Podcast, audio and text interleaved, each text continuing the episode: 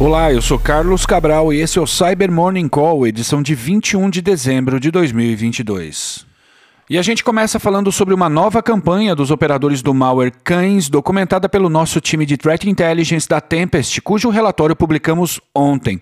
O Cães é uma ameaça que foi originalmente identificada pela Cyber Reason em novembro de 2020 e que, na ocasião, estava conduzindo ataques visando o roubo de dados de clientes de um dos mais relevantes marketplaces da América Latina e de sua empresa de serviços financeiros. Em janeiro desse ano, a Avast publicou uma nova pesquisa sobre essa ameaça, em que foi registrada a incorporação de novas instituições à sua lista de alvos, passando a atacar clientes de um banco estatal brasileiro e de outro marketplace no país. Já em nossa análise, também pudemos observar mecanismos preparados para extrair dados de correntistas de uma outra instituição financeira pública brasileira.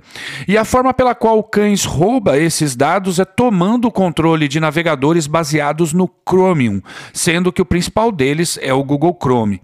As vítimas são persuadidas a infectar seu computador com cães acessando sites adulterados para que se pareçam com uma fonte para atualização de software, sobretudo de atualizações do Java. E assim que baixa e executa esse arquivo de atualização falso no formato MSI, vários scripts são ativados de modo a não deixar rastros de sua execução no disco, a não ser quando abusam de sistemas legítimos como o Node.js e binários do sistema operacional, como o WMIC.exe, que é executado em vários momentos durante a infecção, sendo essa a principal diferença nessa campanha em relação ao que foi documentado anteriormente por outras empresas. O WMIC.exe é o binário do Windows Management Instrumentation Command Line Utility, um utilitário que permite executar funcionalidades do WMI via linha de comando. E o WMI é uma funcionalidade presente no sistema Windows que permite executar uma série de atividades no sistema operacional com privilégios administrativos e de forma remota. Assim que a máquina é infectada, a ameaça passa a controlar o navegador da vítima e roubar os dados de acesso às entidades de interesse do atacante. E pesquisadores da Palo Alto Networks publicaram ontem atualizações sobre ataques conduzidos pelo grupo de adversários, catalogado por eles como Trident Ursa, mas que é mais conhecido no âmbito de inteligência como Gamaredon. O Gamaredon foi documentado pela primeira vez em 2015, mas suas atividades remontam a 2013, conduzindo ataques contra entidades de interesse da Rússia. Segundo publicação de ontem, nos últimos 10 meses foram coletadas 200 amostras de malware e rastreados mais de 500 domínios operados pelo grupo. Ao estudar esse material, foram documentadas diversas táticas e atividades conduzidas pelo grupo, como, por exemplo, uma tentativa de atacar uma grande empresa de refino de petróleo presente em um país membro da OTAN no final de agosto. E a CrowdStrike publicou um artigo ontem sobre um novo método de exploração em uso pelos operadores do ransomware Play para conduzir ataques de execução remota de código contra servidores Microsoft Exchange por meio do Outlook Web Access, ou OWA. O ataque, denominado OWA-SSRF, consiste no encadeamento da exploração de duas vulnerabilidades.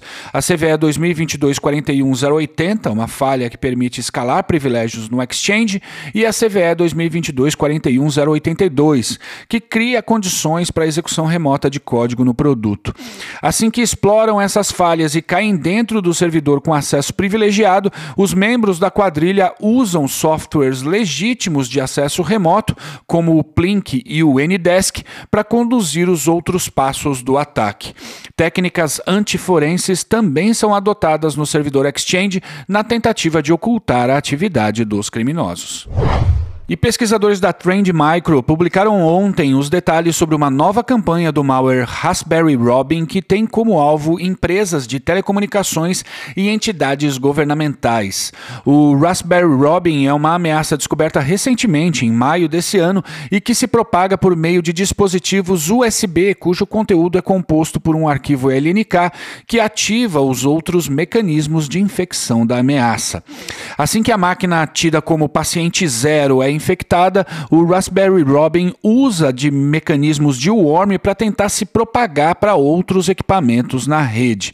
As amostras detectadas pela Trend desde setembro possuem várias camadas de ofuscação, incluindo payloads falsos que são carregados de modo a burlar ferramentas de segurança e dificultar a análise de seus componentes verdadeiros.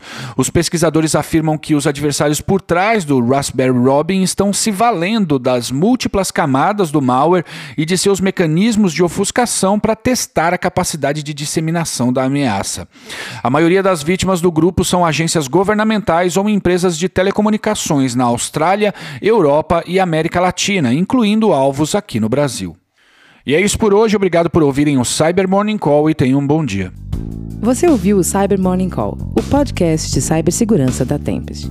Nos siga em seu tocador de podcast para ter acesso a um novo episódio a cada dia. E para saber mais sobre a Tempest, nos siga no Instagram, Twitter e LinkedIn ou acesse www.tempest.com.br.